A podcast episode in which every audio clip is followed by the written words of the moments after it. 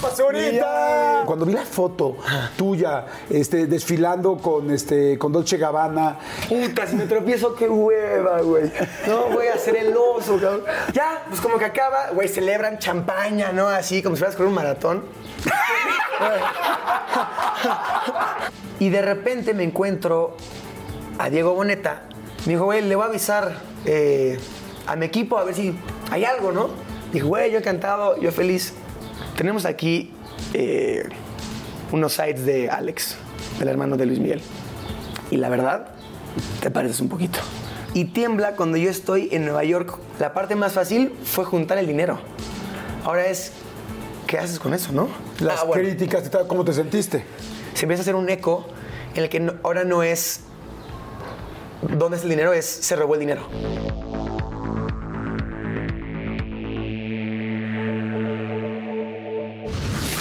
Hola, ¿cómo están? Ay, estoy muy contento con esta entrevista. Tengo muchas cosas que decirles de la persona que tengo aquí a mi lado derecho. Uno, que es la persona más joven que he entrevistado, cosa que me da muchísimo gusto porque significa que es una persona con mucho éxito de una manera muy temprana y muy aterrizada. O otra que no puedo creer, tiene más de 62 millones de followers. Dios mío.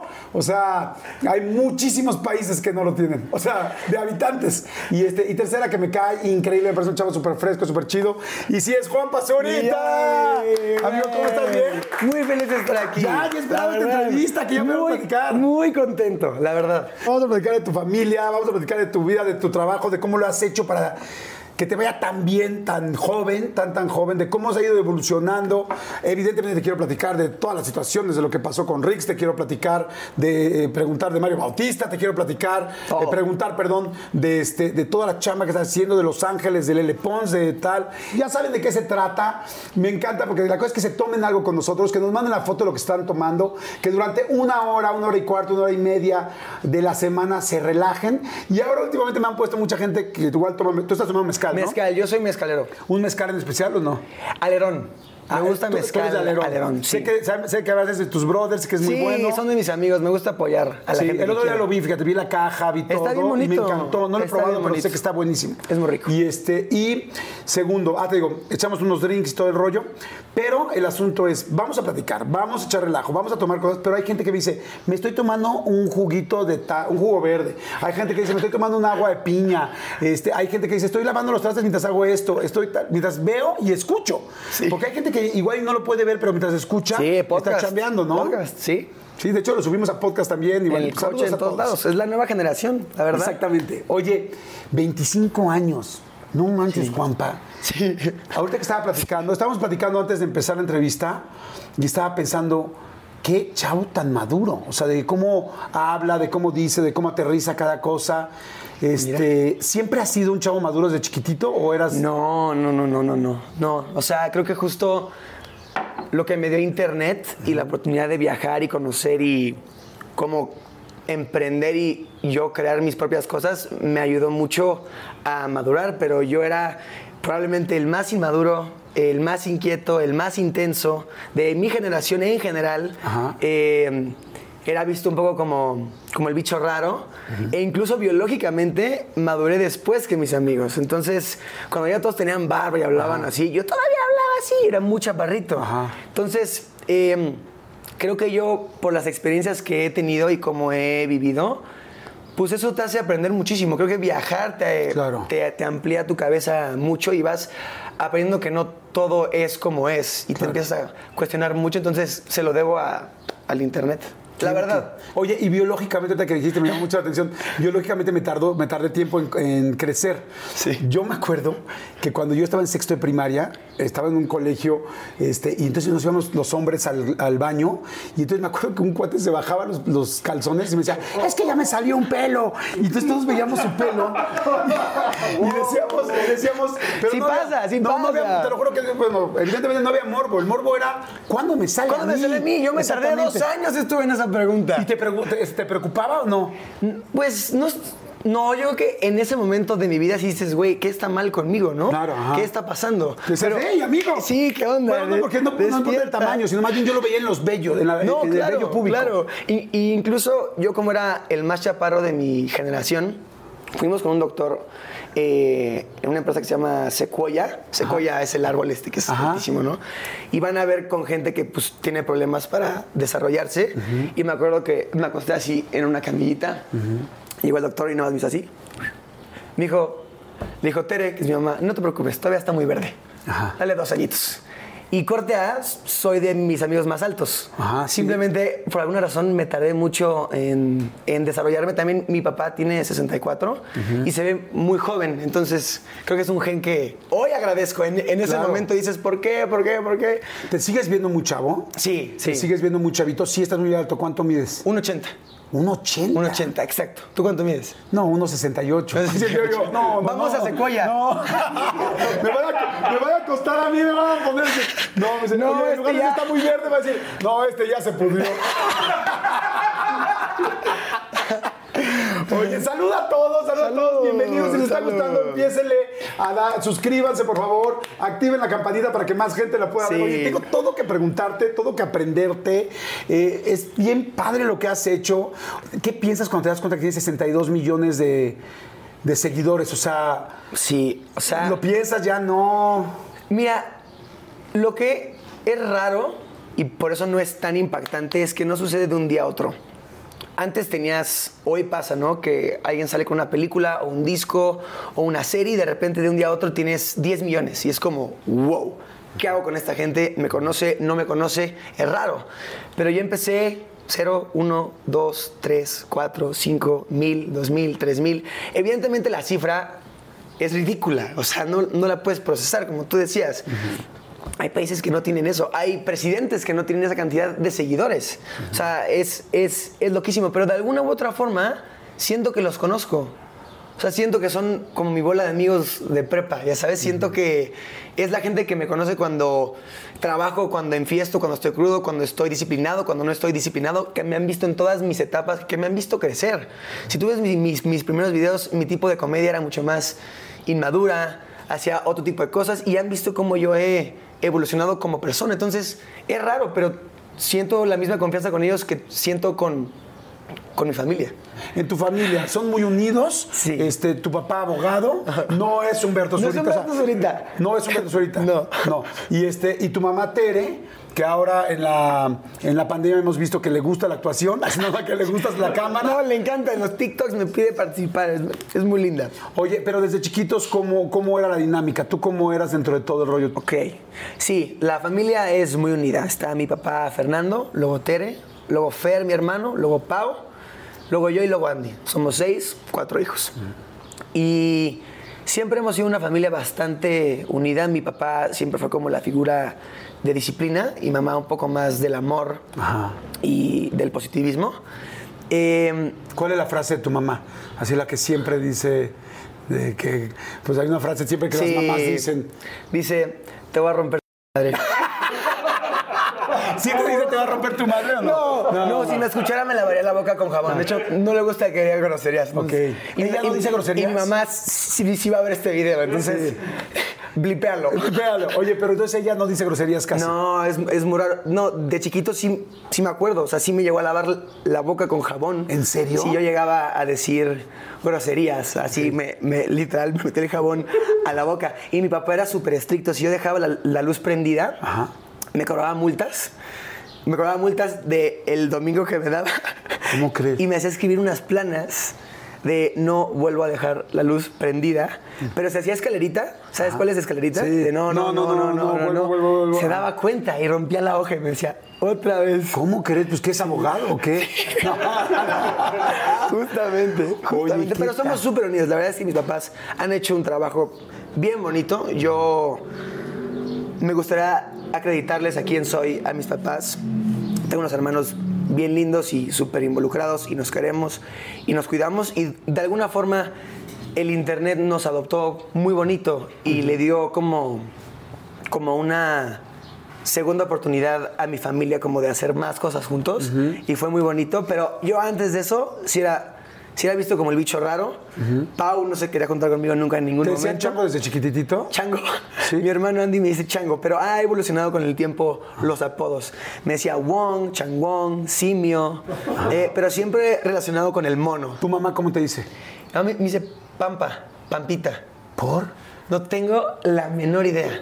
La menor idea. Creo que es cuando yo era chiquito no podía pronunciar mi nombre. y Decía Pampa, Pampa. En lugar de. Juanpa. En vez, ajá, en vez de Juanpa.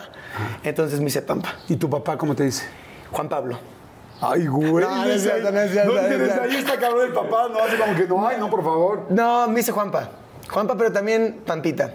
Ok. Aunque mis papás se les quedó eso. Son de comer juntos, de dejar tele, o sea, ahora todos son digitales, bueno, por lo menos dos de tus hermanos Sí. también son muy digitales. Este, de- dejan los teléfonos al lado cuando están comiendo o están texteando, ¿cómo es? Es, es, es muy importante para mi mamá que siempre comamos. Obviamente ahora que Fer ya no vive con nosotros y Pau ya está comprometida. Felicidades, Pau. Vi el video. Es, es, está bueno. está- video. Y vi cuando la esposaste. La esposaste. Es que no quiero que se vaya, pero... Pero fue además me pareció muy chistoso porque tú la esposabas y el otro la quería desposar. Exacto. Ah. o sea, porque decías que no se vaya y el otro dijo, no, no. Sí. También vi el anillo, ¿eh? El anillo. sí. Viene el cuñado, Viene ¿eh? el cuñado, viene el cuñado, sí. Eh, ya, o sea, no tengo idea cuál era tu pregunta en este momento. o sea, nos fuimos. No, que sí, los celulares se los quitan en Ah, la comida. No, éramos súper unidos siempre que comíamos juntos. Era, era típico los domingos comer sopes y chilaquiles. Ajá. Por muchos años, hasta que empezamos a crecer y cada quien empezó a hacer su cosa.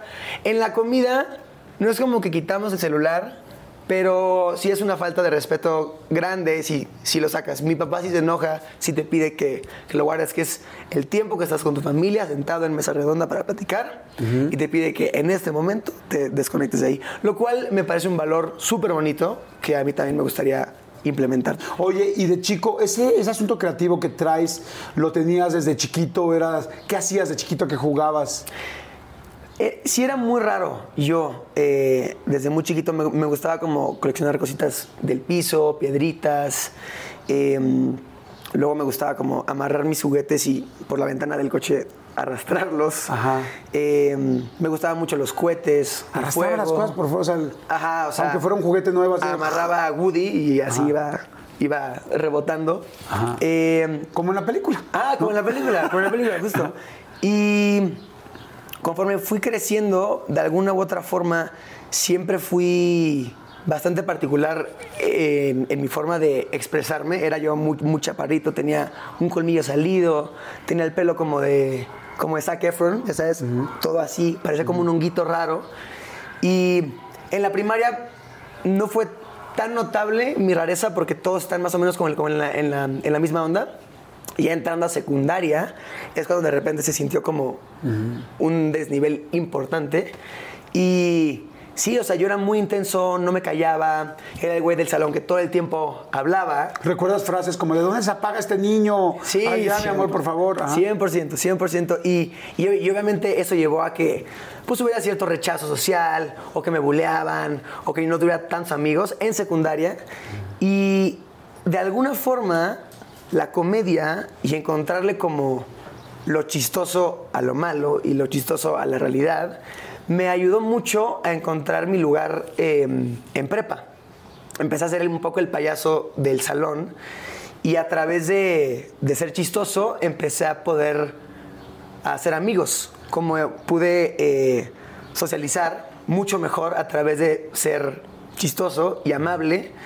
Y más o menos por esa época fue cuando salió Vine.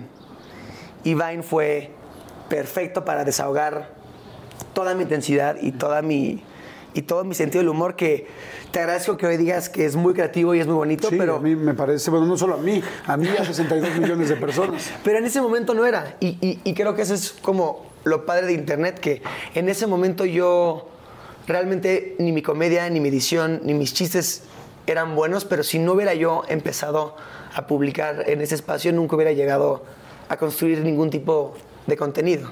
Oye, que de chiquito pensabas que adentro de las piedras había diamantes. Sí. Sí, sí, sí, sí, sí. Pero esto se lo, se lo digo a Alejandro Guerrero, si está haciendo esto, qué poca madre, güey. Porque él fue el que lo dijo que. Él me lo dijo. Él vivía en Pedregal en una casa que había muchas piedras volcánicas y me decía que adentro había eh, diamantes. Entonces un día en mi casa agarré una piedra volcánica y la lanzaba y corría Para que se rompiera. se rompiera y a ver si hay un diamante, ¿no? Eh, y después de lanzarlo un par de veces, una vez, no sé ni cómo, pero yo quería un círculo así perfecto y así, ¡clac!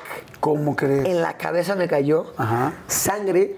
No hubo diamante y me fui al hospital, ya, me curaron, pero quién sabe, tal vez ese golpe fue el que me, Claro, el que, El- eh, eh, el- el- eh, el que te puso hoy aquí. el que me corrigió, ¿no? Oye, pero de, de- de alguna manera no te estaba mintiendo, porque los diamantes sí están adentro de las piedras de las minas. Sí están. Sí. Alejandro, Alex. Olvídalo, Alejandro, Ale, estuvo bien. Perdón, ¿no? perdón, No, pero sí, pero que tú tratabas de sacar. Adentro de las minas, claro, pero no, no una aquí afuera, ¿no? Ajá. Oye, y de chavitos a ustedes les iba muy bien, tenían dinero, eran, les- no tenían problemas. mi papá tuvo como un lapso donde su economía cambió bastante eh, y donde tuvo que pasar por una, por cierta eh, crisis bajo su vida porque tenía cuatro hijos y los cuatro estaban en escuelas privadas y ya, ya no tenía el, el- el mismo flujo que tenía antes. Sin embargo, nunca me faltó nada.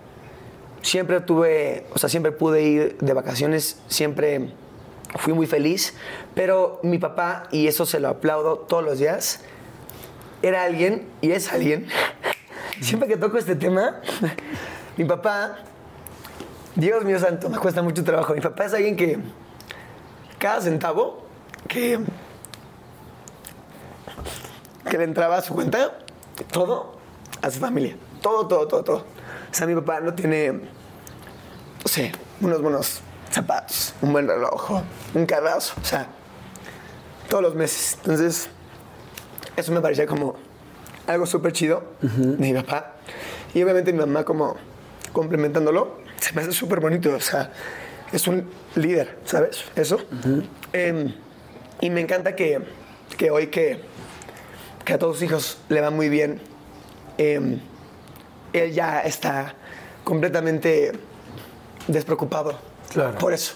Pero Oye, fue un hombre que entregó todo. Hubo un momento donde le regalaste un Mini Cooper a tu Sí. papá. ¿Qué significó todo eso con lo que me estás diciendo? Sí, sí, justo lloro eh, en, en esa parte, pero mi papá escribió en una tarjeta que mi mamá hace escribir en Año Nuevo de propósitos y dijo, este año me voy a comprar un Mini Cooper. Y lo leyó en Año Nuevo, obviamente no se lo compró, no tenía coche, tenía, había una camioneta para la familia. Eh, y desde ahí dije, quiero, le quiero comprar este coche a mi papá. Hablé con Juca, que es un super cuate que hace videos de coches. Juca se hizo pasar por mi espía con mi papá de pláticas de coches para sacarle qué modelo, qué rines, todo. Y se lo di, se lo di y, y fue un momento súper emotivo porque, mm, no sé, como que mi papá no se lo podía creer y además lo más cañón es que no lo necesita. O sea, no lo... Está feliz, está contento, lo tiene, pero para él le vale mucho más el gesto Claro. que, que el coche. Hay veces que se lo pido prestado y me dice, ¿cómo me lo vas a pedir prestado si tú me lo compraste? Le digo, paz, es tu coche. Claro. Es tu coche. Y a veces lo quiero usar. Fíjate que chistosamente, Ay. yo tengo una tarjeta igual donde puse lo de, pero yo puse un Audi. Así, no. Por eso tenía muchas ganas de conocerte. ¿no? Dios mío. ¿Cómo van las campañas? ¿Bien?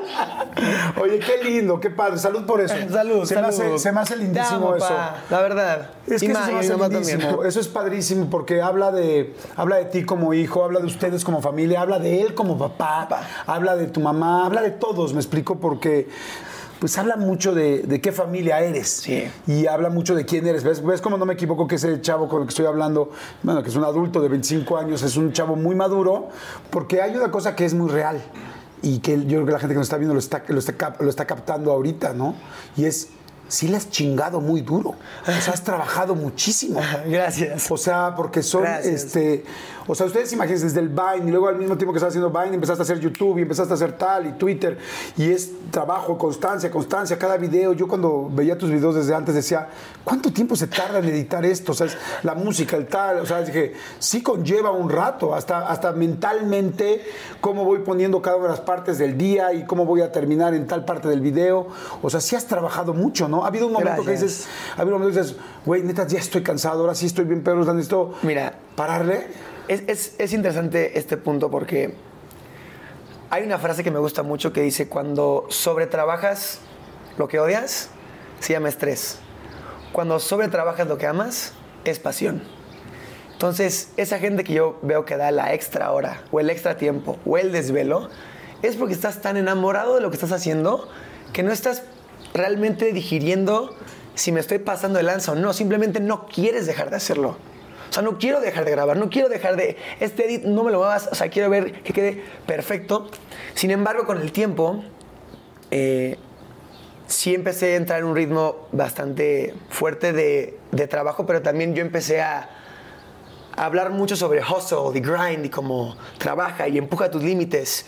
Y siento que sí hubo un punto en mi vida que me envolví tanto en este speech de trabaja, trabaja, trabaja, trabaja, trabaja, que más allá de que dije, ya basta, sí hubo un punto en que dejé de, de disfrutar hasta cierto punto. Te envuelves tanto en lo siguiente que vas a hacer que ya no estás aquí. Ya no estás gozando este momento o este podcast, esta plática contigo, con el crow aquí. Estoy pensando en el siguiente video o ahorita voy a salir y tengo que agarrar un avión. Que se te olvide estar presente. ¿Hubo alguna cosa en específico que te sentaras y que digas, güey, o sea, estuve en este momento de mi hermano, en este momento de mi mejor amigo, de mi novia, o de tal, que ni lo disfruté ni nada, estuve la chingada? Fíjate que es curioso. con mi familia y amigos no me pasó. Me pasó con lo que yo amo, con mi trabajo. Una vez eh, Dior me llevó a París a un Fashion Week.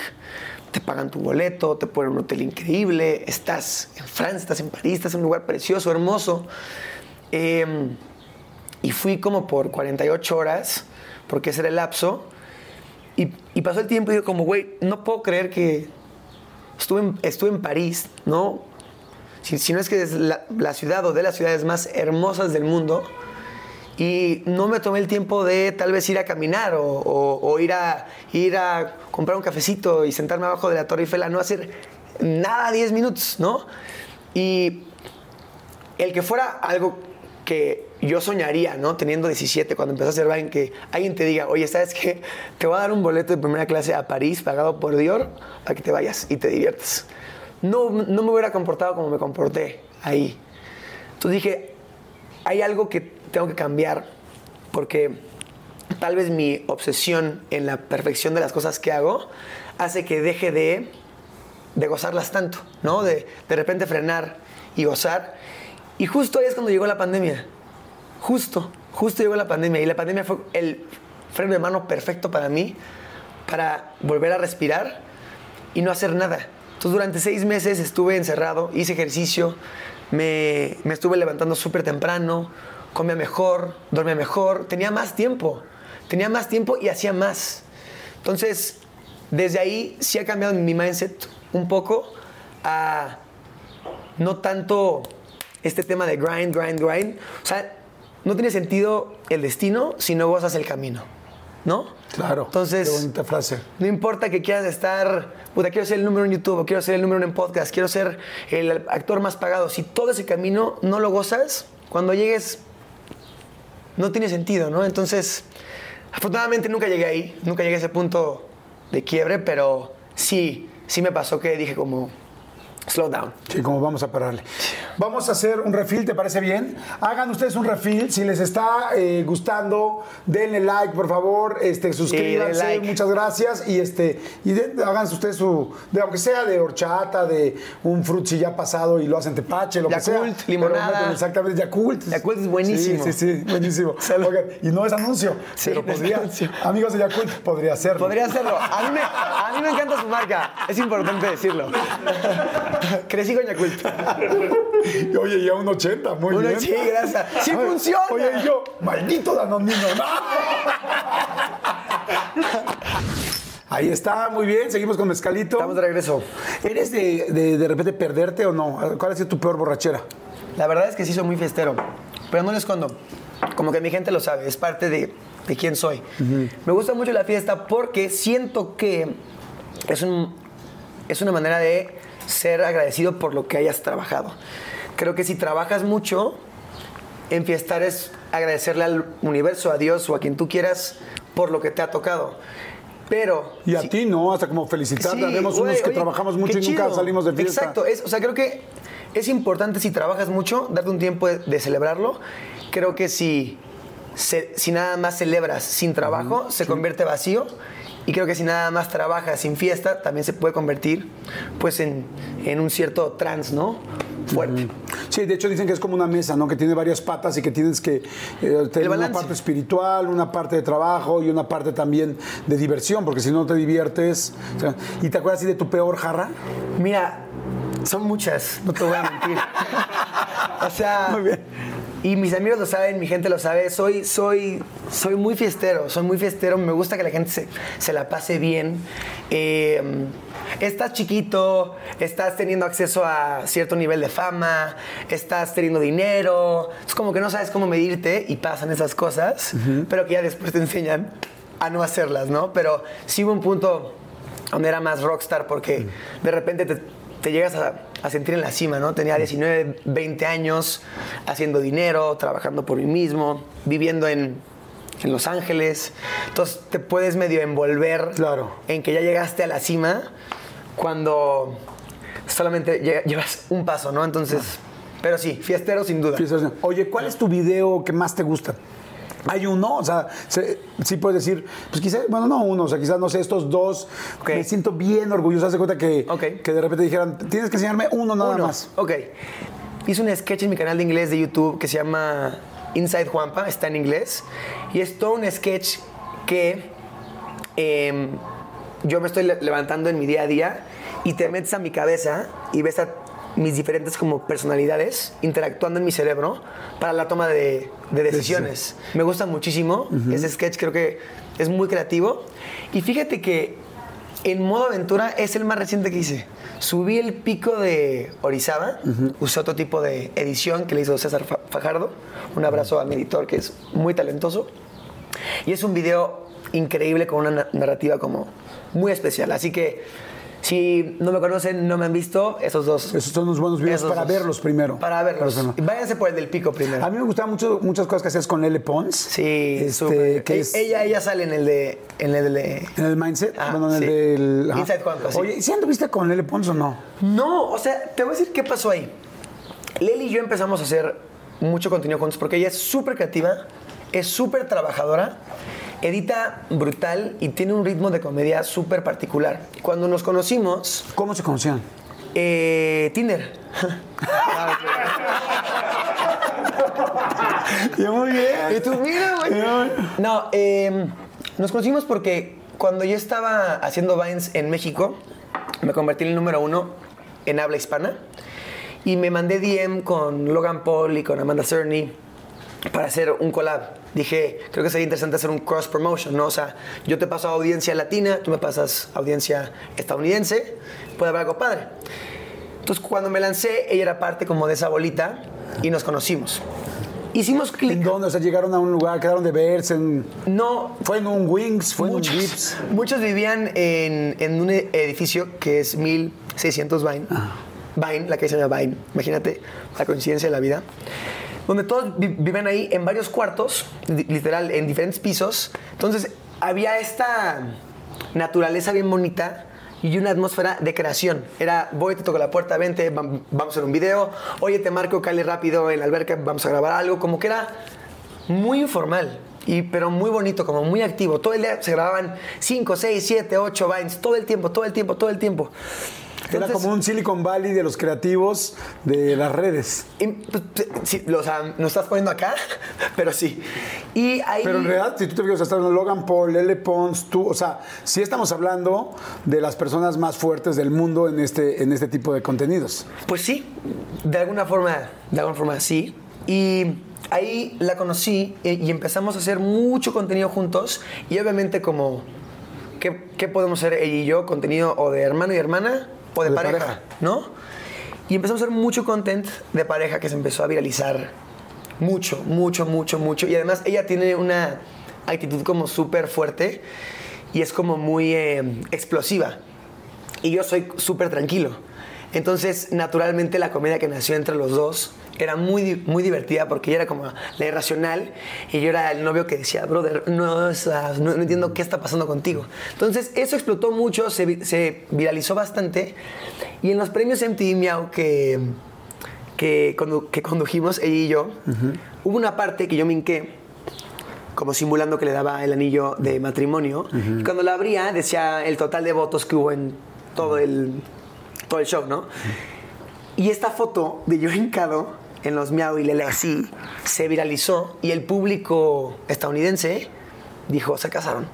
Estos brothers están casados, porque no habían entendido nada. Hay gente que hoy por hoy piensa que yo estoy casado con ella, y hay gente que hoy por hoy piensa que sí tuvimos una relación, pero no. Oye, y este, ahorita que me platicas, te veo, te lo dije hace rato, como un chavo muy sensible, como muy altruista, me gustó mucho, pues las cosas que hiciste, porque inclusive antes de Love Army eh, ya habías hecho otras cosas, no sé si fue en Bangladesh antes o me estoy confundiendo, pero este, como que siempre ha sido mucho de ayudar. Este, ¿Cómo nació esto? ¿Fue, ¿Siempre ha sido algo que te nació? ¿Nació a partir de las redes? ¿Cómo fue? Es una excelente pregunta, creo que nunca nadie me la había hecho. Hubo un punto en mi carrera que me está yendo muy, bien, ¿no? O sea, esta explosión de repente me voy a LA, colaboro con los grandes, hago contenido en inglés, sketches, Instagram, YouTube, dos canales, todo empezó como a explotar, firma con una agencia, grabar películas, como que era como, este es el sueño, ¿no? Y dije, un poco como, ¿qué sentido tiene toda esta fuerza y poder que estoy adquiriendo si no puedo tener un impacto en el mundo? ¿No? O sea, si fuera todo para mí, creo que sería incorrecto. Creo que el balance no está bien. Creo que si tienes una voz, tienes la posibilidad de cambiar cosas. Y eso es cabrón, es cabrón. Entonces dije, quiero hacerlo, quiero intentarlo. Y en ese momento, un amigo mío que se llama Jerome Jar, que ya lleva fuera de las redes muchos años, había hecho ya una misión que fue a Filipinas y puso eh, paneles solares en islas marginadas con botellas recicladas, se llama Leader of Light, la ONG, y lo vi y le escribí y le dije, me quiero sumar contigo, quiero hacer algo. Me inspiró muchísimo. Y corte A, nos juntamos él y yo y creamos Love Army, sin querer. Creamos Love Army porque vamos a Filipinas a hacer otra vez la misión de poner paneles solares en islas marginadas y en ah, después de Filipinas fueron los ataques en Nesa, los de terrorismo, que hubo un camión. ¿Te acuerdas? Sí. Jerome es de Francia. Entonces se quiso regresar a Francia por esto. Y en París estábamos repartiendo unas estampitas que se llaman Love Army, porque Jerome tenía una filosofía bien bonita y decía, el terrorismo siembra miedo. Y lo único que puede vencer el miedo es el amor. Entonces íbamos por todo París dándole estampitas a la gente para que no tuvieran miedo, porque si no, gane el miedo. No queremos que gane el miedo. Y eran unos casquitos como de militar que decían Love Army. Y los empezamos a pegar por toda la ciudad. Y de ahí se quedó esa Así co- ustedes personal. Sí, personal, personal, literal. Y de ahí pasaron unos meses y me marca Jerome y me dice hay una crisis en Somalia. La ONU no va a intervenir en 3, 4 meses. Hay gente que se está muriendo ahorita. Eh, hay una famine, que famine es hambruna. Hay hambruna, no hay agua, no hay comida. Tenemos que hacer algo. Y Jerome es de esas personas que te contagian tanto la energía y el drive que dices, creo que sí puedo hacer algo al respecto. Entonces, vuelo a Nueva York, lo veo ahí y me sorprende él con Ben Stiller, ahí. Ben vio lo que Jerome había hecho antes y estaba ahí con nosotros para lanzar una misión para Somalia. Entonces, Ben hace un video en inglés, Jerome lo hace en francés y yo en español, ¿no? Como acaparando todo. Hablando de la situación que estaba pasando, requeríamos comida padre. y agua ahorita. Para esto, eh, Jerome piensa en un plan y dice, ¿cómo podemos llevar comida agua? ¿Cómo podemos llevar comida agua? Y dice, con un avión. Entonces targetea a, una, a la única aerolínea que vuela internacionalmente a Somalia y era Turkish Airlines. Sí, los de los pavos. Ay, sí, no, no, no.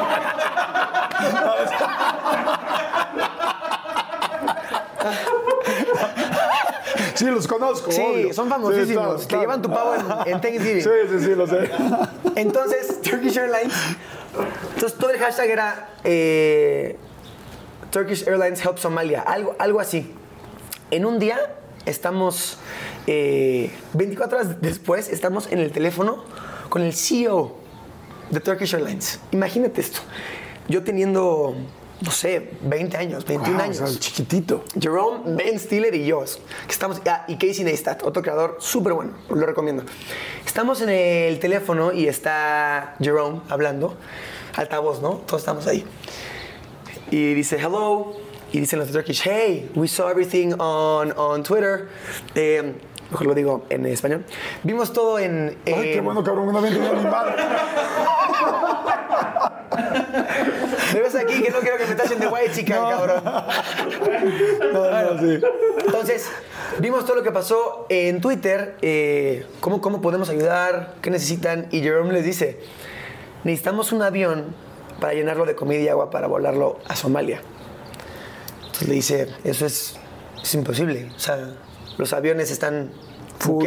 full de vuelos, no podemos como... No nos sobra un Ajá, avión. exacto, no nos sobra un avión. Entonces pone mute, ¿no? ¿Qué hacemos? ¿Qué hacemos? ¿Qué hacemos? Y Chaka Bars, que era un influencer de África que estaba ahí también, dijo, piel es un cargo plane. Entonces, avión de carga. Ya te vi confundido. Sí. No, ese, de hecho, ese sí me confundió. Lo voy a decir, nada. Sí, ah, órale, sí. Órale, pues está padre. pues, también, también ellos que piden lo que quieren, ¿no? Sí, pues es que pues, hablan africano, pues está bien. Entonces, Kita dice, queremos un avión de carga. Entonces dice, a ver, dame un segundo. Y entra el... Como ¿no? Turururururu, Todo así. Regresa y dice, tenemos un avión de carga de 60 toneladas que le podemos dar. Guau. Pone mute y todos... ¡Ah! Sí, güey, lo puedes creer. Que, ah, en inglés es a huevo. ¿No? Entonces, ay, todos, shh. dice, ok, mándame los detalles por mail. Y colgó. Y conseguimos el avión Sí, pero ahora había que conseguir las 60 toneladas. Exactamente. Entonces de ahí dijimos, ¿qué podemos hacer? Dijimos, tal vez podemos targetear a marcas, ¿no? De- decirle a alguna empresa con mucho dinero que nos mande comida. Eh, lo mismo que hicimos con Turkish, que fue básicamente decirle, ayúdanos y ayudas, ¿no? Que es un poco eh, esta espada que tienen las redes sociales que a mí me encanta, como de Robin Hood. Eh, pero era muy difícil targetear porque el tipo de comida tenía que ser muy específica porque es como para desnutrición. Tiene que tener ciertos nu- nutrientes específicos que no se consiguen en cualquier cosa. Entonces, por primera vez decidimos pedir dinero. Nunca, yo en mi vida, y yo nunca había visto antes, que creadores de contenido pidan dinero a su audiencia para una causa. En ese momento no existía, hoy es muy común. Entonces lanzamos un GoFundMe otra vez, yo en español, Ben en inglés, Jerome en francés. Lo lanzamos y Jerome escribe en un cuaderno, un cuaderno mágico. Se, se- se los cuento porque me parece como surreal todas mis experiencias que he vivido con él. Claro. Y escribe, en 24 horas vamos a juntar un millón de dólares. Y lo cierra. Este es un libro que le había dado a alguien muy especial en un pueblo. Y dicho y hecho, en 24 horas se juntaron un millón de dólares. Wow. Fue el segundo GoFundMe más rápido de la historia y en total juntamos 2.4. 2.4 millones de dólares. Wow. Entonces llenamos los aviones, volamos la comida. Luego ahí aprendimos en el proceso que se podía comprar de manera local en las, en la- en las partes de afuera, impulsar la economía. Y al final, a números redondos, porque lleva mucho tiempo, creo que repartimos 800, 800 toneladas de comida y 5 millones de litros de agua. Wow. Oye, y seguramente, digo, evidentemente te, te voy a preguntar ahorita de las casas, del terremoto y todo esto, que esto se hacía por México, pero seguramente en algún momento habrá habido gente en México que dijera, pero ¿por qué no estabas haciendo por México? ¿Por qué el hambre allá? Si aquí hay mucha hambre. Fue impresionante porque la única crítica que recibí en noticieros, en medios tradicionales, en digital, fue cómo él siendo mexicano no hace esto aquí, siendo un país que tiene mucho que se puede ayudar, ¿no? Eh, corte A, sucede el sismo y tiembla cuando yo estoy en Nueva York con Jerome y Casey Neistat, el otro creador que yo te había dicho, presentando en una conferencia que se llama Goalkeepers, que se, supone que son unas metas para mantener, para erradicar la pobreza en 30 años. Y eh, hacemos una presentación increíble. Estaba gente súper importante, estaba Bill Gates ahí, estaba Obama. eh, y era el cierre del proyecto de Somalia. Es que hay una historia, hay una historia ahí. Sí, sí, sí. Hay una Tú historia ahí. Hay una historia ahí. Cuéntame, cuéntame. Hay ¿qué una pasó? historia ahí, muy bonita. Cuéntame. Nadie la sabe. Vamos, vamos Venga. adelante. Jerome, Venga. como no habla español, Ajá. ojalá nunca ve esto. Porque la quiere guardar para, para algo. Para un libro. Pero mira, él está en una granja ahorita retirado. Mira, estamos en esta conferencia y está Bill Gates ahí. Estando ahí parados, presentamos todo el proyecto. Para el cierre del proyecto, Jerome había encontrado un mecanismo en el cual podíamos pasarle dinero directamente a la gente. Tienen como unos Nokias que lo usan en Somalia porque la divisa está tan mal que el billete es ridículo usarlo porque tendrás que tener esta Ajá. cantidad de billetes para comprar algo, ¿no? Entonces Jerome lo encontró y empezó a hacer, empezó a prestarle dinero a la gente para que emprendiera en sus propios negocios. Y empezó a funcionar muy bien. Eh, se acabó el dinero, todo muy bello, y acabamos la conferencia y dice, "Le- les tenemos una sorpresa. Entonces, mete un FaceTime, en ese momento no había Zoom, eh, donde está una cámara en la pantalla, ¿no? Ajá. arriba de, de nosotros, con mil familias de Somalia. Mil familias. Mil familias de Somalia, todas juntas. Y hay un chavo de Low Army con la computadora, el internet, así, la de esta para que jalara. Wow. Y tenemos a la gente más rica del mundo viendo a, a gente de la más pobre del mundo, ojo a ojo, En vivo. en vivo. Wow. Ya me emocioné. Y este loco dice, dice, nosotros ya cumplimos nuestra parte. Eh, dice, no quiero yo ofender, pero aquí hay mil familias paradas y queremos darle a cada una mil dólares. Entonces, Bill Gates, te queremos pedir a ti un millón de dólares. Así. Así. Volteas para los lados y ves a toda la gente de prensa y del grupo Sí, así, de, ¿no? de Be- M- Melinda and Gates Company, así de, Ajá. ¿qué está pasando? ¿Qué está pasando? ¿Qué está pasando? Toda la conferencia muerta de la risa, ¿eh? De, de nosotros. El punto es, se callan todos y Bill Gates dice, ah, espérate, para esto, Casey le dice, Bill, si tú nos das un sí verbal, tenemos aquí a alguien de Somalia que es dueña de un banco, es un chavito, le- levanta la mano, que venía con, con- con nosotros, y le, y le dice, ya puso un millón de dólares en escrow, que la verdad ni, ni siquiera sé cómo traducirlo, pero básicamente si- significa que te lo preste el banco, y si nos das un sí verbal, en 30 segundos podemos hacer la transferencia. Wow. Y entonces, Bill dice que sí. Wow, qué padre. Bill dice que sí y espérate. Dice que sí.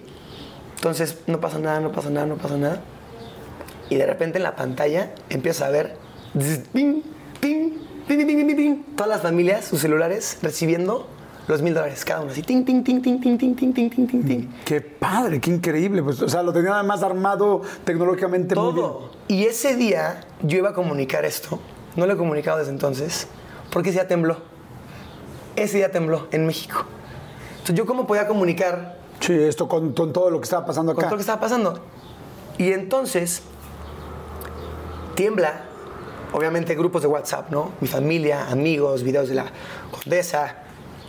Y, y, y empiezo a recibir tweets justo de ¿qué vas a hacer? ¿Qué vas a hacer? ¿Qué vas a hacer? ¿Qué vas a hacer? ¿Dónde está la Army? ¿Dónde está la Army? ¿Dónde está la Army? Y le digo a Jerome, hagamos la Army México. Hagamos la Army México. Y me digo, como no sé, es muy complicado, es mucho trabajo. Y en ese momento yo no sabía porque yo no cargué el trabajo que él cargó en Somalia. Yo nada más comuniqué. O sea, como que él dijo, yo estoy acabando una cosa ya, Ajá. ya la terminé y madre, me estoy metiendo ahorita en friega en Eh, otra. En otra. Eh, le pido, le pido, le pido, le dije, güey, es mi casa, es, es donde yo nací, es donde yo crecí, es mi país. Y además, viendo a toda la gente, los videos de los topos y la gente afuera levantando los muros y la gente moviéndose, el lago Tanganica, comidas, decías, güey, quiero, quiero hacer algo, quiero hacer algo. Y no puedo nada más dar un retweet de ven a donar aquí una despensa, ¿no? Entonces finalmente me dice, ok, ok, venga. Ahí ese mismo día. No, como tres días después Ajá. del sismo. Como Y ahí arrancan. después. Y ahí hago una lista, levanto teléfono, le marco a todos mis cuates y pum, lanzamos. Y entonces empiezan a decir, vamos a hacer las 50 casas. Entonces juntamos un poquito abajo de 1.4, es como 1.37 de dólares, del cual Google donó medio millón, que nunca había pasado. Y fue, fue, fue, fue muy complejo porque la parte más fácil fue juntar el dinero. Ahora es, ¿qué haces con eso, no? Entonces, primero, obviamente fue, pues, ¿dónde? ¿Dónde y por qué? ¿Dónde ponemos las casas? Porque, o sea, exacto. habiendo tantas personas con, Tantas con personas. necesidades, ¿a quién escogemos Ah, a las porque 50 aquí, personas? Justo. Ajá. Entonces, eh, afuera de la Ciudad de México hay varios pueblos, visitamos varios, y en la mayoría no teníamos el recurso suficiente para arreglarlo completo. Entonces, ¿qué pasa? Si arreglas unas y otras no, generas problemas dentro de la comunidad y a largo plazo eso es peor. Entonces, tenemos que encontrar una comunidad que, que pudiéramos sanar por completo. Y encontramos Oquilan. Oquilan que lo podíamos sanar por completo. Que con esas 50 casas alivianaban a todos. Correcto, por el tipo de daño que hubo. Y ahora era, busca arquitectos, busca ingenieros, quién las va a hacer, cómo se hace una casa, qué es cimentación de suelo, cómo se soporta, qué no soporta, qué materiales se usan. Entonces, fueron semanas también de sentarme con varias propuestas de arquitectos, de ingenieros de, oye, esta es 3D, puede llegar, se desarma, se pone, esta es biológica, esta es de bambú, este es de eh, adobe, este es de ta, ta, ta, ta, ta, todas las opciones, todas las opciones. Em, Y en medio de esto empezó la polémica, porque hubo la polémica que decían, ¿qué pasó, Juanpa? ¿Por qué no las diste? Tal, tal. Ahí, Sí, fue, ahí era sí, la polémica. Ahí. Ajá. Porque ¿sabes qué pasó? Nos tomamos un tiempo para empezar, porque justamente estás viendo por dónde empiezas, ¿no? Y quieres hacerlo bien. Justamente lo que yo no quería hacer y lo que nadie quería hacer en el equipo era hacer un cubo de cemento y replicarlo por 50. Porque eso a largo plazo es peor. Esas- o sea, imagínate que tú pierdes tu casa y alguien llega y te dice, no me importa lo que me digas, te voy a hacer un cubito, esta es tu casa. Y es más, de nada. ¿Cómo? Sí. ¿Cómo? ¿Cómo? Y, y obviamente la tomas, pero eso no es una casa, eso no es un hogar, es un, Sí, sí, es un sí. cubo. Entonces. Sí, lo eh, podían hacer mucho mejor. Mucho mejor, exacto. Lo podemos hacer mucho mejor. Y hablé con un arquitecto que me dijo, Juanpa, tienes la oportunidad de dejar esto mejor de lo que estaba antes. Hay pocas veces que esto se puede hacer. Hay un pueblo que se cayó que se puede levantar mejor. Y eso resonó mucho conmigo, mucho conmigo porque siempre he sido de la, de la filosofía de hacer las cosas bien. Y creo que no hacer las cosas bien es hacerlo fácil. Y no hacerlo fácil es tomar el- la ruta más complicada. Claro. Y eso es así, así hacerlo bien. Y cuando empiezas a sentir las Ah, bueno. críticas y tal, ¿cómo te sentiste? Híjole, la verdad fue horrible. O sea, horrible. Imagínate que estás en el frenesí, corriendo, viendo propuestas de arquitectos, de ingenieros. Tenía yo 21 años platicando con un francés y otro mexicano de, güey, ¿dónde? ¿Qué hacemos aquí, acá? Ya teniendo un equipo, eligiendo el pueblo, conociendo a las familias, que las familias estamos en un proceso donde confían o no en nosotros, porque viene mucha gente de gobierno que no las, que no las at- atiende. Y de repente así, ¡pum! En todo el país. Mi cara, mi cara diciendo eh, dónde quedó el dinero, ¿no? Y lo que es curioso es que esta revista genera como un teléfono descompuesto, como un efecto dominó en el que se empieza a hacer un eco, en el que no- ahora no es dónde es el dinero, es se robó el dinero. Entonces imagínate ver en todo el país tu cara, donde hace dos semanas estás dando tus 200% para hacer el mejor proyecto de reconstrucción, dando día y noche, y de repente ves esto, ¿no? Eh, fue muy complicado, como que no supe cómo asimilarlo, ¿no? Dije, güey, no sé si tuitear, no sé si no, si no tuitear, porque si le contesto lo voy a validar, pero si no le contesto, entonces el que calla otorga, ¿no? Entonces, y además siendo muy joven, como Sí, no, Co- co- 21 años. como no preparado para recibir una bomba así. Entonces dije, mira, yo siempre he pensado que eh, si quieres cambiar el mundo, no des, tu no, no des tu opinión, dale ejemplo, ¿no? Creo que la opinión siempre puede cambiar, los hechos nunca. Entonces dije, Juanpa, enfócate en sacar esto adelante, enfócate en el motivo por el cual estás haciendo esto, que es darle a alguien una casa que la perdió. Eh, y eso fue como el motor, el, el motor que, que, que ayudó que nunca se desplomara esto. ¿Tuviste alguna noche o algún día de crisis? ¿Y con- cómo fue? ¿Con quién? Te voy a decir, la verdad, soy muy afortunado de que soy rodeado de gente bien chida. O sea, tengo una manager que está ahí. Em, tengo una personal manager, tengo a mi familia, tengo a mis amigos. em, que, que en ese momento fue, güey, estás haciendo algo bien bonito, no te desenfoques, no te desconcentres, vas, vas, vas. O sea, nunca ni siquiera tuve la oportunidad de, de recibir el golpe.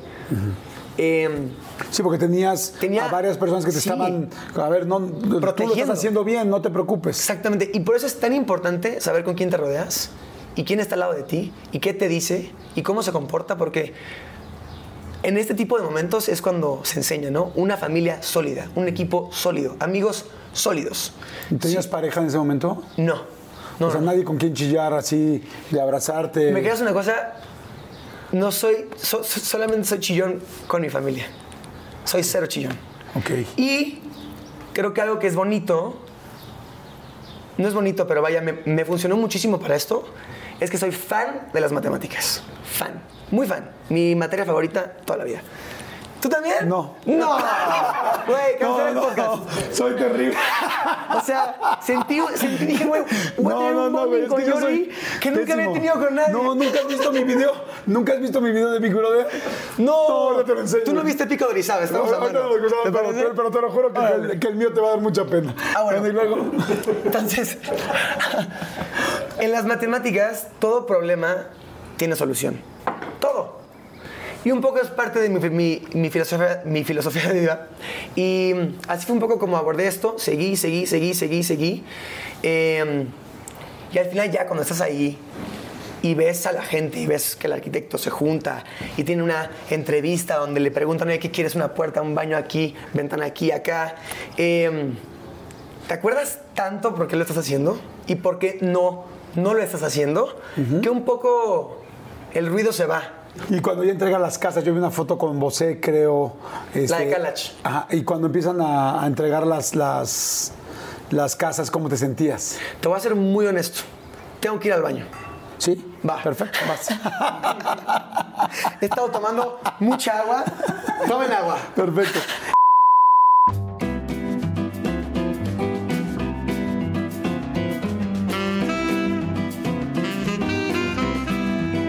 ¿Ya regresaste del baño? Estamos de regreso. No puedo moverme. La pregunta antes de hacer pipí, sí fue pipí, ¿no? Sí, sí, sí. Sí. Sí, igual. Sí, pipí. Confirmo. Confirmo, pipí, o sea, líquidos. Líquido. No, no sólidos. No, no sólido. Te voy a hacer una pregunta bien neta. Ok. ¿Te lavaste las manos?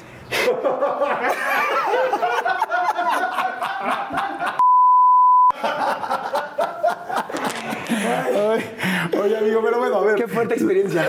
La pregunta fue, ¿cómo te sentiste cuando Sí. entregaron las casas? Ya, o sea, cuando... Sí, ya. Porque me, porque me gustó mucho tu frase. Es como, deja de hablar, deja de decir, vámonos por los hechos. Exacto. Sigues trabajando y entregan las casas.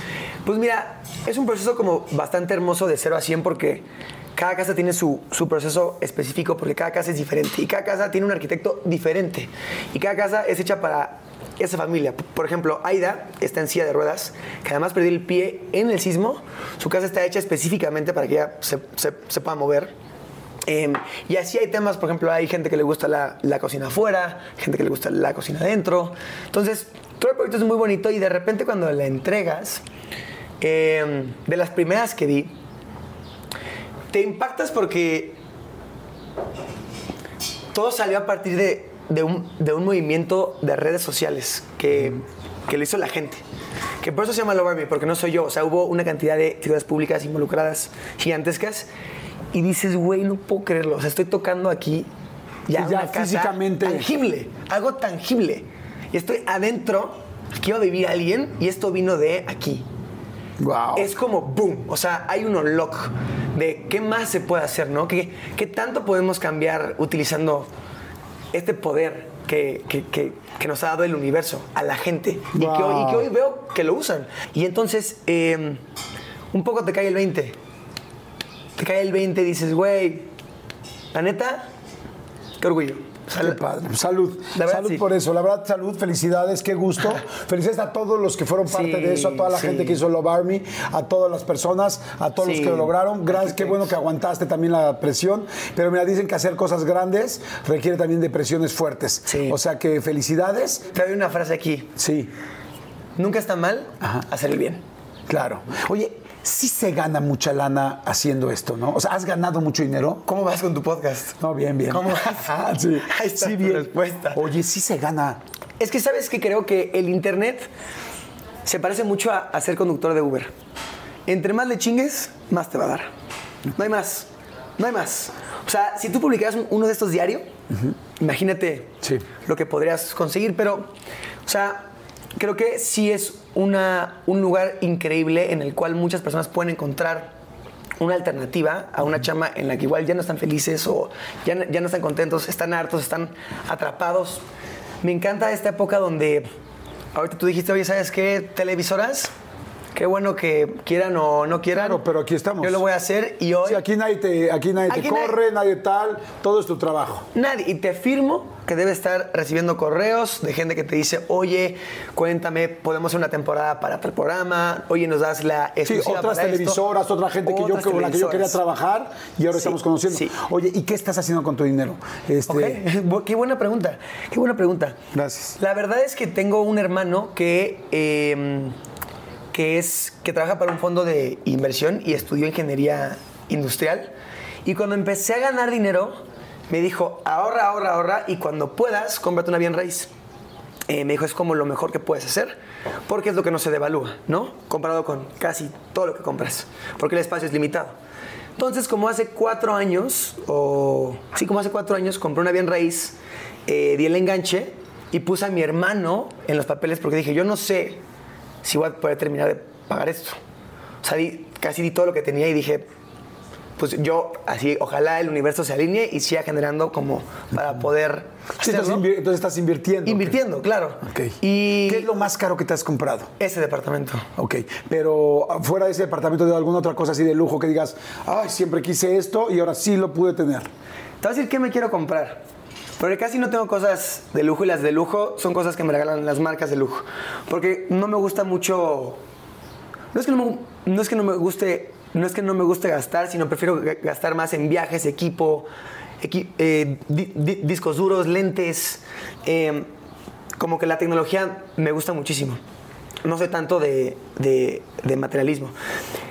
Hay un coche que sí me gusta muchísimo y es por la filosofía que tiene detrás y es el Model X de, de Tesla, de Elon Musk. Me encanta Tesla, me encantan sus valores, me encanta que es una empresa que ve hacia el futuro, me encanta que Elon sea un visionario que esté cambiando el mundo en el que estamos, me encanta que sean coches que no contaminan. Eh, ese sería el coche que diría, me gasté una lana, ¿Cuánto cuesta? creo que cuesta entre 100 y 120 mil dólares, o sea, entre 2 y 2 millones y medio de pesos. Que es una ridiculez de dinero para gastar. Sí, pero, pero bueno, ese tipo de coches, eso es lo que cuesta, ¿no? Si me dices eso, Sí. un Ferrari, un Lamborghini, un Bugatti, bueno, ya un Bugatti es una locura, pero bueno, no una locura, porque pues Sí. hay quien quiere eso. Sí, ¿no? sí, sí. Igual yo nunca he sido fan de los coches, pero ese coche en, en particular, por lo que representa Elon y su misión, Ajá. me encantaría. Ese- ese es el que quieres. Fuera de eso, así lo más. ¿Cómo, cómo se llama el coche? Model X. Agárrate, por favor, tu mezcal. ¿Brindo? Brindo- No, brindo por tu Model X. No. Brindo por, en serio, brindo por tu próximo Model X, que estoy seguro que vas a tener muy pronto. Y, pero esta brindada tiene que ser que de los primeros días que lo traigas, me des una, me- nos vayamos Una juntos. vueltita. Esté en Los Ángeles, esté donde Va. esté, pero ya, o sea, está cerrado. Órale. O sea, ese coche lo tienes muy pronto, estoy seguro. Salud. Porque quien trabaja, Salud. quien trabaja y quien va por sus sueños, consigue sus cosas. Y si eso es algo para ti importante, seguramente lo será. ¿Quieres saber qué es importante para mí? ¿Qué me quiero comprar yo? A ver, sí.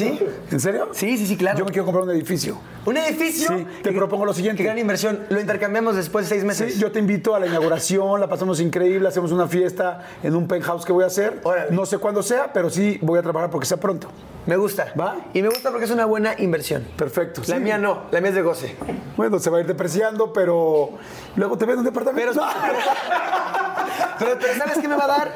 Cierta, cierta felicidad en ese momento. De eso se trata también. Uno- no, estoy jugando. La- o sea, eso es lo que se- cada quien tiene también cosas materiales que vale la pena Sí. tener. No importa lo que sea, cada quien tiene un sueño. Yo le recomendaría que cada quien lo, lo aproveche. Oye, ahorita que estabas hablando de las marcas y de todo este asunto, no, no solo que lo aproveche, que lo hagan. Quiero, quiero hacer una, una pregunta. Ahí está mi, mi manager. Algo que tú sepas que yo me he comprado caro. ¿No? ¿No hay nada? Sí, mira, ven. No eres, no eres ese tipo. No es gastador, no eres Y ella sí me dice, vámonos de Gucci de compras. Y digo, no, espérate. Sí, también para ver si se le pega algo. Sí, claro. off-white, espérate, Claro. Yo estoy de huevos con Sara, o sea. Y ya, son Sara, güey, están increíbles. Eso me lo mandó Nike, punto. Oye, Se acabó. Oye, la de- marcas, pónganse al tiro, ¿eh? Porque estamos a todo, ¿eh? Oye, y este, ahora que me decías de que de- del rollo de las marcas, de- ¿cómo fue el rollo, por ejemplo, cuando a mí me dijeron, no, cuando vi la foto tuya, este, desfilando con este, con Dolce Gabbana, y de repente dije, wow, o sea, ¿cómo fue? ¿Cómo, cómo fue el contacto? ¿Cómo se acercaron? Conoces a mucha gente en muchas partes del mundo, pero ¿cómo fue eso? Fue bien, bien bizarro. Para empezar, yo no era alguien que estaba, la verdad, adentrado al, al mundo del- de la moda. Ahorita tú me contabas, ¿no? Cuando tú hiciste tu libro y llegaste al top 10, los puristas te dijeron como, ¿Por "Pues, aquí-". posible? Yo era eso en, en moda, o sea, ni idea de moda, nada de moda, no consumía moda, hacía videos de comedia. Y me seguía un tal Estefano Gabbana. ¿Pero te seguía porque un día te vio? Me seguía por mis sketches. Y me comentaba en Instagram, ja, ja, ja, ja, ja, con, con H, ¿no? Porque no es Mexa, pero... eh, Sí, porque en México es con J. Es con J, Allá es con H. toda la vida. ¿Y tú viste ahí un yo lo vi, tal Gabana? me metí a su perfil y dije, pues, o sea, dije, "De- debe ser como el primo, ¿no? O como, no sé, algún relacionado. Nunca pensé que era el dueño, la verdad. Muy, muy inocente yo, ¿no? Eh, y de repente le marcan a mi manager de Dolce Gabbana México y le dicen, oye, Estefano Gabbana quiere que Juanpa desfile, desfile en, en Milán. En Milán, en. Milán. Eh, vamos, vamos a hacer un runway con un twist y queremos que lo haga. Entonces imagínate, yo estoy ahí creando mis sketches de comedia, haciendo un bicho raro, o sea, es, es rarísimo. Y me marca mi manager y me dice, no me vas a creer, ¿qué pasó? Digo, ¿qué? Me dice, quieren llevarte a Milán a que desfiles para, Para Dolce Gabbana. para Dolce Gabbana. Y en ese momento estaba tan poco conectado a ese mundo que le dije, como, ¿tú qué opinas? Sí, ¿Vale la pena? ¿No vale la pena? Como que la verdad, pues no, no soy modelo, ¿no? O sea, hago, hago comedia. Y me dijo, ¿cómo, cómo de que? Obviamente vale la pena, es una oportunidad gigante. Entonces dije, pues ok, vamos. Entonces llegas, es un mundo surreal. O sea, el tipo de, de atención que recibes, la vestimenta, la gente, todos son hijos de alguien. Tienes a la, a la hija de Rocky Balboa, tienes al hijo del director de cine, tienes casi, hay muchos hijos de alguien ahí. Porque obviamente que desfilen hace que, pues, te lleves la, como la, la portada. No, pues que, o sea, que, que- que de alguna forma su apellido vale y que caminen es mucho. Entonces me acuerdo, estando ahí, formadito, a punto de caminar, haces un ensayo, un día antes. ¿llegaste y conociste a Estefano o no? No, llegas y tienes tu día de llamado, vas a las oficinas de Dolce Gabbana que están en Milán, esperas así en la recepción, subes y entras a una, como un- una oficina gigante sin paredes, súper larga, súper bonita, llena de vestimenta, llena de tenis, joyería, accesorios, y ves a, ves a Stefano y a Domenico Dolce, Ah, sí, porque yo, yo pensé, dije, madres, yo llegaría y diría, ¿quién es Dolce? ¿Quién es Gabbana? No, O sea, Gabbana. porque si yo con Wisin y Yandel me hago la pasada, todavía no sé bien ni quién es quién. oye, ¿quién es quién? Te digo que todavía no tengo ni idea. Entonces, aquí, Dolce, eh, Gabbana, Estefano, ajá, y luego... Bueno, entonces llegas y los ves a los dos haciendo el, el- el ajuste de los trajes a todos los modelos. Hay un equipo de gente hablando italiano, todo súper rápido, súper agitado. Eh, y ya pasas de repente, hola, ¿cómo estás? Casi casi es como, ¿ok? Ajá, sí, pues. Ajá. Te empiezan a medir, a ver, volteate, te dices, wow, wow, wow. Eres, er- eres un prop, es la verdad. Ajá, eres, sí. eres, eres, eres un Sí, sí, prop. como un maniquí más. Eres Ajá. un maniquí, pum, pum, pum, pum, pum. Eh, te visten y luego lo que está chido es que te dicen, ¿te gusta? ¿No te gusta? Tenemos más. Puedes cambiar. Entonces yo, yo cambié ese día a uno que me gustaba más. Eh, y ya. Y Estefano no fue así como que ahora no, no, no ubicó que, ¡ay, es el chavo que yo pedí! Sí, pero después está en el rush y ya Ah, que acabó, ah, nos saludamos, tomamos una foto, porque también entiendes que en ese momento el caos de los desfiles de moda es ridículo. Van en contra del reloj y van como dos días atrasados, siempre. Entonces todo el tiempo hay un estrés compartido entre todo el crew que es eh, impresionante. Van, van, van atrasados siempre porque es muchísimo trabajo. Oye, es ser muy cabrón ver que está el señor Estefano cogiendo, haciendo el- el- o sea, como realmente nacieron y lo que hacen. No es como si ves a Coco Chanel Exacto. o la hubieras visto arreglándote los pantalones, ¿no? Pero sabes que me gusta que, que sí lo hacen. O sea, que sí lo hacen. Podrían no. Podrían tener un equipo de sastrería. Sí, pero son alta. apasionados, por algo son de esa marca. exacto, Me encanta. Entonces, bueno, sales, todos son lujos, te quedas en un, hotel carísimo, hay transporte, hay choferes. Te puedes confundir hasta per- perder el piso en esos lugares. Es, es- una locura. Y llega el día del desfile. eh, y vas como en una filita, tienes como a gente así con sus headsets, ¿no? Coordinando, hey, come on, move, group one, group two, group one. Moviendo, moviendo. Atrás tú estás como en una bata donde ya te peinaron, ya te dejaron todo listo. Y justo antes te vistes para que la ropa esté lo más chida posible, ¿no? Ya te formas. Muévanse, muévanse, muévanse, muévanse. Casi como... Oye, espérame, y tú no les preguntaste, ¿y cómo camino yo? O sea, porque tú no habías hecho una pasada. Nadie te dice nada. No, chicos, ¿sabes que no vas a hacer caminar? Nadie te dice nada. Yo hubiera entrado con chaclas chancleando, o Nadie sea. te dice nada. No, o sea, yo le preguntaba a la gente como, oye, Güey, ¿cómo camino? ¿Cómo caminas? ¿No? ¿Qué opinas? Y me acuerdo que alguien me dijo como, güey, tú te tienes que sentir el güey más cool de ahí. O sea, tienes que ser un padrote. O sea, ese, ese es el mindset. Olvídate de cómo caminas, olvídate si mueves, no. Tienes que ser Si tú crees. una pistola. Ajá. Entonces dije, bueno, Ok. me voy a ir por ahí. Entonces, pero obviamente, además te da nervios y dices, güey, ¿por qué me está dando nervios si voy a, dar, si voy a caminar? Hago esto todos los días, ¿no?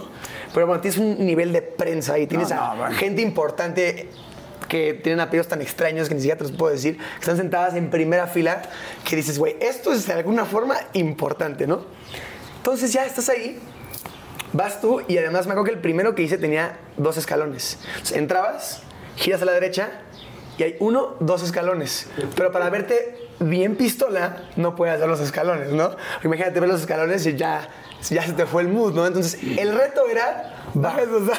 Sin voltear a verlos. Sin voltear a verlos. Entonces, obviamente, vas caminando y dices, así no, tun, tun, ahí viene el escalón, ¿no? Ahí viene el pinche escalón, güey. Puta, si me tropiezo, qué hueva, güey. No, voy a hacer el oso, cabrón. Ah, Entonces, ya, ya. Tun, tun. Piso y dije, ahora sí, cabrón. aquí son.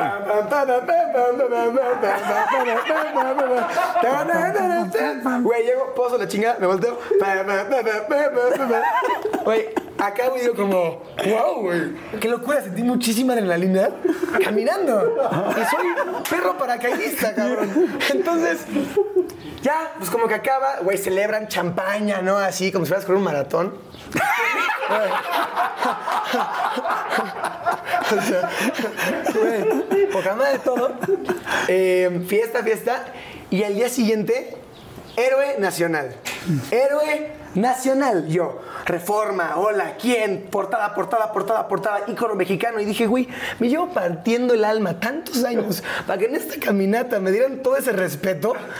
Dices, brother, qué locura cómo funciona el mundo, ¿no? Claro. Qué locura cómo funciona el mundo. O sea, como que eso fue muy loco. Fue, fue como. Wow. A veces requieres de estos momentos para recibir el respeto que has hecho por todo lo demás Ajá. que te dan este tipo de cosas. Pero es un universo bastante eh, particular. Lo sigue haciendo, lo hice como tres, cuatro veces más. Con ellos, con más marcas. No, con Dolce. Solo caminé con Dolce. Llegué a ir a varios eh, front rows con Vuitton, con Dior, con, con varias. Pero al final el modelaje no es algo que a mí eh, me vuelva loco. ¿Me explico? O sea, está padre. Creo que te da PR, creo que te da network. creo- o sea, creo que puedes accesar a cierta gente y obviamente te da cierto estatus. Pero fue, fue algo muy cañón de vivir porque es una experiencia que nadie tiene. Claro. Nadie tiene, nadie tiene. ¿Y lo de Luis Miguel cómo fue? Porque de repente, ¿en qué momento empezaste a actuar? Hiciste una película primero con Logan Paul. Sí. Este, pero tú habías estudiado actuación. No. Yo empiezo a hacer mis sketches de comedia. Ajá. Y obviamente, como todo en la vida, empiezas a, a mejorar. Si juegas ping-pong diario, te firmo que en un mes le estás pegando más chido, ¿no? Sí. Entonces, pues empiezas a conocer un poco cómo editar, cómo dirigir, qué ángulo abierto, ángulo cerrado, un wide, un close-up.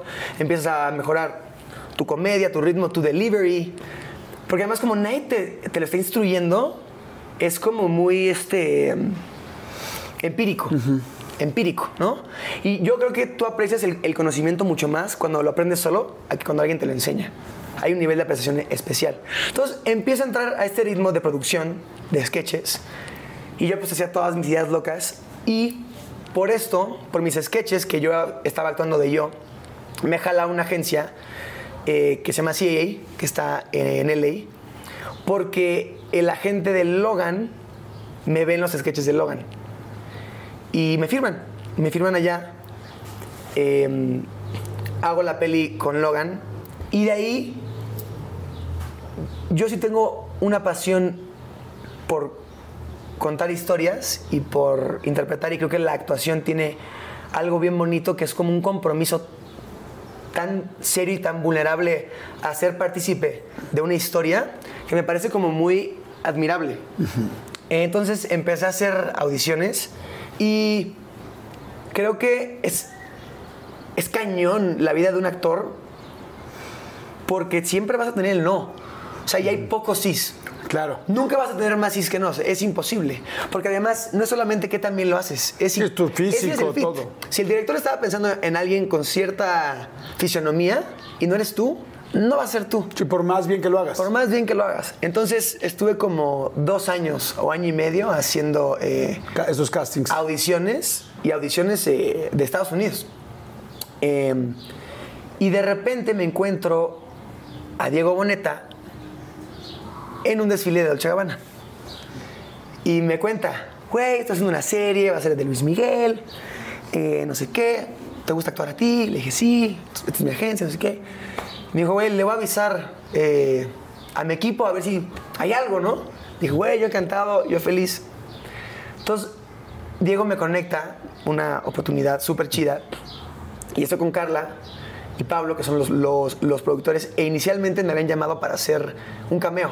Ajá. Nada más. Un cameo es solamente un pedacito, una entradita Sí, de... un, un cameo sales, no sé, de dos a cinco segundos. Eres un extra o rápidamente alguien que entra y sale, un, un mesero. O sea, es nada más como una aparición. No es realmente, pues, elaborar un personaje, ¿no?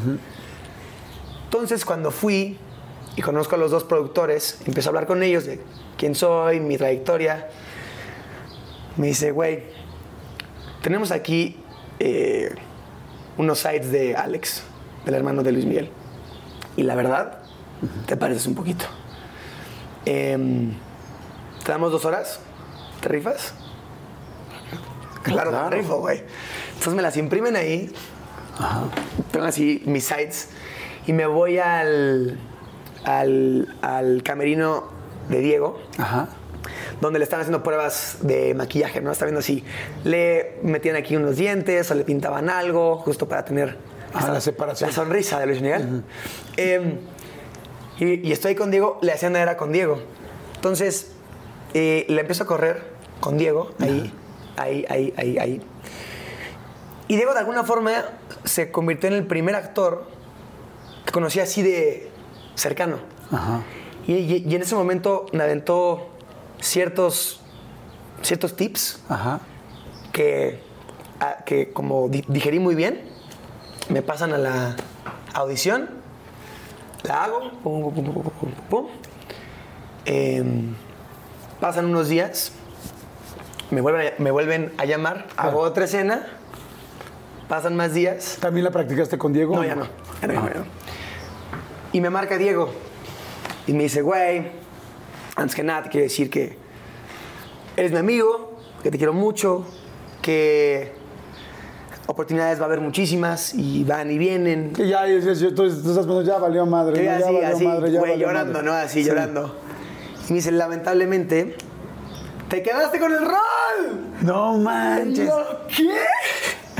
¿Qué? Así gritaba en mi casa, así. ¡Ah!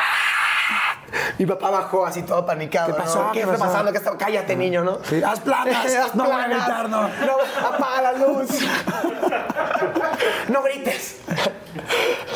Em, y fue como, pf, o sea, fue, fue un momento de mucha felicidad en, en mi vida. Y luego vino la serie, obviamente, hacerla fue increíble. O sea, poder estar en un set de ese nivel, con esa producción, el director, las cámaras, los dollies, los estabilizadores gigantescos que tenían. Es un mundo que a mí Sí, te fascina. me fascina. Entonces, de alguna u otra forma están haciendo lo que yo hago en una escala así, así. Y se me hace maravilloso porque creo que lo bonito que tiene las películas y las series es que cuentan una historia. Toda la gente que está ahí, el de audio, el DP, el PA, el director, toda la gente que está ahí, el catering, todos están ahí comprometidos a contar una historia. Todos. Y es como tan bonito que haya tanta gente que diga, mi chamba la voy a entregar, no para algo mío, sino quiero contar esta historia. Sí, y que eso- se vea en esa escena el trabajo de todos. de todos. Se me hace hermoso, se me hace arte. Y cuando sale la serie, que fue una locura, hace locura. mucho tiempo que no una serie llamaba así, cada uno, todos estábamos esperando el domingo y el nuevo capítulo y tal. Tú estabas en México, en LA, Sí. y, y- y sentiste... Yendo para atrás, Y viste, todo, y viste todo lo que estaba pasando. O sea, creo que lo que fue impresionante es que hay muchos actores que han buqueado mucho más roles que yo y me tocó un proyecto que pegó. Sí, fuertísimo. Eso es una locura. O sea, incluso he hecho audiciones para películas muy grandes que no he conseguido, sale la peli y no ha generado el ruido que generó esta serie. Y digo como, qué afortunado fui de ser parte de un proyecto que explotó. O sea, de verdad, todos los, los- actores viendo esto, que sepan que yo estoy súper agradecido por eso. Y obviamente, pues un fenómeno, ¿no? Un fenómeno. Todo el tiempo estaba yo en, en los aeropuertos, específicamente, si- siempre era. ¿Y Marcela? Ella era de. Ni Luis Miguel sabe, ¿no? Así. Yo le decía, te lo juro, te lo juro, no sé, güey. Te lo juro, no sé. Me decían, ya leíste el guion, ya leíste el guion, dinos, dinos, dinos. Decían, no sé, no sé, vi el capítulo, vi el capítulo, vi el capítulo. Pero fue bien bonito porque por primera vez en mi vida, la gente me reconoció por algo que no fuera yo. Yo, yo soy al revés. O sea, Sí, tú, tú, ah, tu yo mejor yo, papel eres tú. Juanpa, Juanpa, Juanpa, Juanpa, y de repente Alex, ¿no? Y otro tipo de target, otro tipo de audiencia. Eh, y fue muy bonito. Fue Oye. ¿quién te enseñó a llorar, por ejemplo? Mira, varias personas me dieron, me dieron tips, eh, em, Camila Sodi in- incluida, pero que Camila me decía, si tú dejas los ojos quietos y no parpadeas y como que no los mueves, se empiezan como a secar y lloras, ¿no? Ay, sí es cierto, lo hice ahorita mientras lo decías. Bienvenido a los Oscars. Ah, Eh, pero esa es una manera no natural de hacerlo. Es como, tengo que llorar y no puedo sentirlo, es una forma de escape. Esto va a sonar muy cliché, pero la actuación de verdad es, o sea, sí es moldear muchísimo con, con tu persona y con lo que sientes, porque si no estás diciendo la verdad, si no, si no te crees lo que dices, la gente lo, lo percibe Claro, lo nota. lo nota. Entonces, es decir la verdad. Tienes que decir la verdad, no importa la situación. Y es cañón porque las haces y las haces tres veces. Tú sabrás. Eh, y lloras de verdad y te duele la cabeza. Y tienes que llorar otra vez y te salen mocos. Eh, pero es como impresionante ver hasta dónde puedes empujar tu, tu instrumento, ¿no? Y tu vulnerabilidad. Entonces, estoy muy feliz, muy contento. Creo que la actuación es, un, es una carrera complicada, creo que es difícil, eh, pero es algo que quiero seguir persiguiendo. Y tengo la bendición de que no como de actuar. Y eso me da a mí una posición de privilegio Claro. bien bonita, la verdad. Wow, qué padre, pues qué padre. La verdad, felicidades. Cómo, cómo todo ha ido uniéndose, y han salido las cosas, pero la base es el, el trabajo. Oye, y bueno, es un tema muy delicado que evidentemente Dale. Es complicado, pero este, pero digo, te tengo que preguntar, ¿no? Eh, Este asunto que pasó con Rix y con Nat Campos, pues fue algo extremadamente delicado. Tú en algún momento eras muy amigo de Rix. Correcto. No sé si todavía eras muy amigo en esos últimos años. Ya no eras tan cercano, ¿no? No, no, Rick se llegó a, a distanciar de mí y de Juca como dos años antes de- del suceso.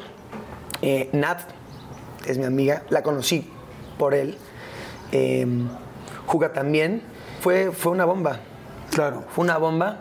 Eh, Nat a mí me avisó un día antes de tirar la bomba. Lo subió. Y la verdad es que fue, eh, fue muchísimo que digerir porque nadie te, nadie te prepara para escuchar algo así y asimilar algo así.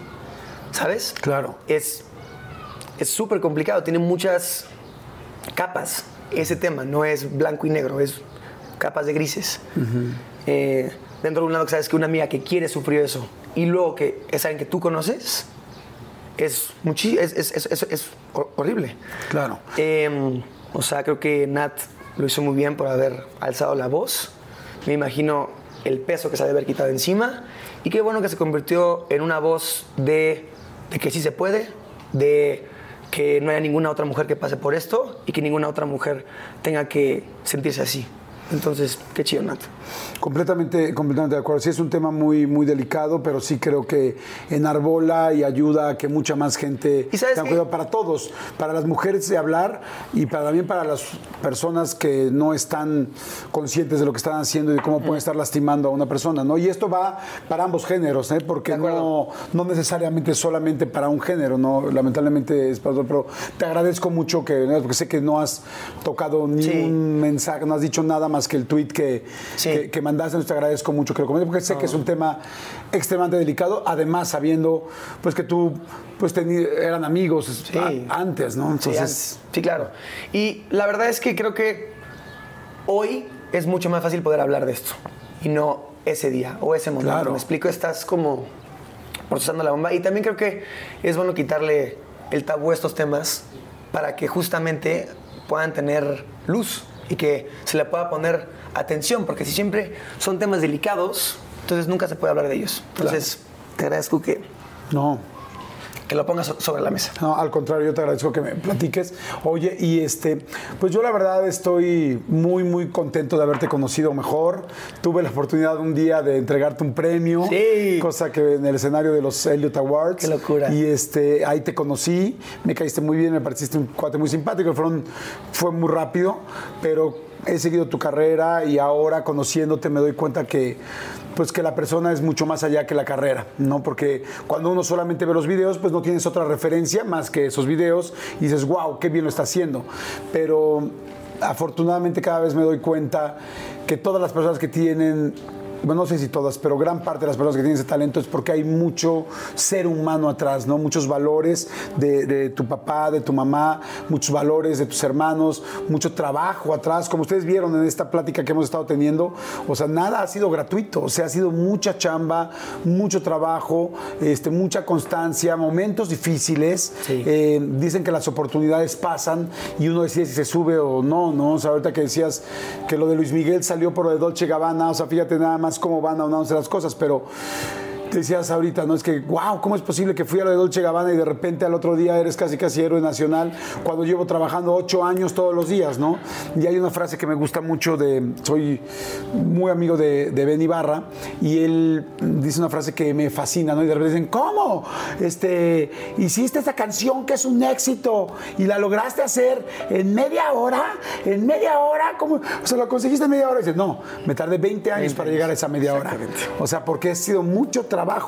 Y es exactamente eh, tu caso, Juanpa. Yo te quiero agradecer tu sinceridad, agradecer tu tiempo, este, agradecer también el talento que le has regalado a todos, que me considero dentro de esos fans y de esas personas que eh, te hemos disfrutado y que los vamos a seguir haciendo. Y estoy seguro que hay mucha gente que tiene muchos sueños que nos está viendo ahorita, muchos chavos que te siguen, muchos adultos que te admiramos, este, pero me gusta tu forma de abordar las cosas. ¿Qué le dirías a los chavos que nos están viendo, a la gente que nos está viendo? Porque puedes no ser chavo, puedes tener 50 años, 60 años y decir, Sí, claro. "Ey, no, no seguí mi sueño. Y, y me ha gustado mucho cómo lo has hecho. ¿Qué, ¿Qué? ¿qué ha pasado ahí? Antes que nada, te quiero eh, agradecer por, por darme como este lugar. O sea, yo llevo una carrera un poco de, del camino que no es, eh, que no tiene credibilidad. Y el que estemos aquí, el que platiquemos, el que me des esta silla, para mí val- vale mucho porque estoy trazando un camino que no, que no existe y, y este tipo de cosas son las que me hacen seguir adelante. Así que gracias por eso. No, encantado, amigo. Con mucho gusto. Ahora, sobre lo que, lo que me preguntas. O sea, creo que tienes que encontrar eso que, que te mueva. Primero, es súper importante. Tiene que haber algo que, que te despiertes y digas, güey, no, no dejo de pensar en esto, ¿no? Puede ser golf, puede ser cocina, puede ser locución, puede ser medicina, puede ser ingeniería, puede ser matemáticas. Y, y ya que encuentres eso que, que te mueve, que te hace levantarte, no lo sueltes. O sea, mete una disciplina agresiva. No es 9 a 5, o sea, es 24-7, todo el tiempo, por un buen rato, hasta que te puedas dar el lujo de decir, ¿sabes qué? Puedo parar. Porque los sueños se cumplen solamente con trabajo. Yo como que siempre he dicho que cumplir tus metas es sencillo, pero vas a sudar mucho, mucho. Sigue tu corazón, entrégalo todo y hagan pruebas. Prueben con algo tres meses, seis meses, un año y vean dónde están, cómo se han movido. Pero creo que el regulador para mí siempre va a ser la felicidad. Ese era mi consejo. Pues la verdad, felicidades, mi querido Juanma, porque creo que lo has hecho extremadamente bien, que, que haces eh, ver que los sueños se pueden cumplir, no importa cuál sea tu sueño, si tu sueño es ser internacionalmente conocido, si tu sueño es empezar con el rollo de, los, este, de, las redes sociales y conseguirlo vía, por esa vía, o estar en, un, en Milán desfilando, o estar en la serie más importante de los últimos años actuando, y todo lo que sigue y todo lo que viene, pero con mucho trabajo y con mucha seguridad de que cualquier persona que crea en sí mismo y que tome lo que realmente ama, como dices tú, no cuánto te va, no qué te va a dar más dinero, o qué quiere tu papá, o qué quiere tu mamá, o qué quieren tus hijos, o qué quiere tu esposo. ¿Qué quieres tú? ¿Qué te hace feliz? Sí. Es muy, muy, muy, muy probable que ahí te vaya mejor que absolutamente en ninguna otra cosa. Así es que felicidades, amigo, por el ejemplo de vida que eres, por el, por el chavo que eres. Gracias. Y bueno, no me quiero imaginar si esto es a los 25 años. Nos vemos en unos 5 más para seguir platicando. ¿Te parece bien? Órale. Perfecto. ¿La última y nos vamos? La última y nos vamos. Venga, Me gustaría cerrar con una frase. Perfecto. Creo que, bueno, no es frase, es más bien un mensaje. Y lo escuché en una plática de Will Smith. Y el güey dice que todos, absolutamente todos, tenemos grandeza adentro. Y es como un diamante en una piedra volcánica adentro de ti. Y si tú te tomas el tiempo de pulirlo y detallarlo, vas a llegar a esa grandeza. Entonces creo que depende de ti si puedes descubrir lo grande que eres, pero de que lo tienes, lo tienes. Y, te dice cuenta que hay una analogía muy padre en tu historia.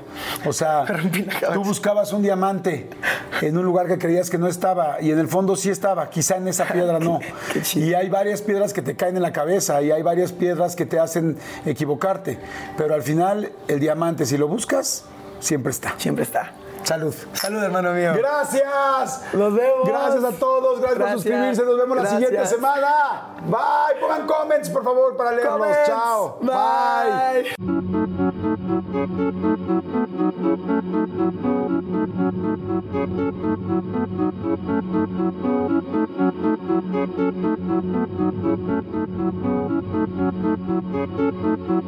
Bye.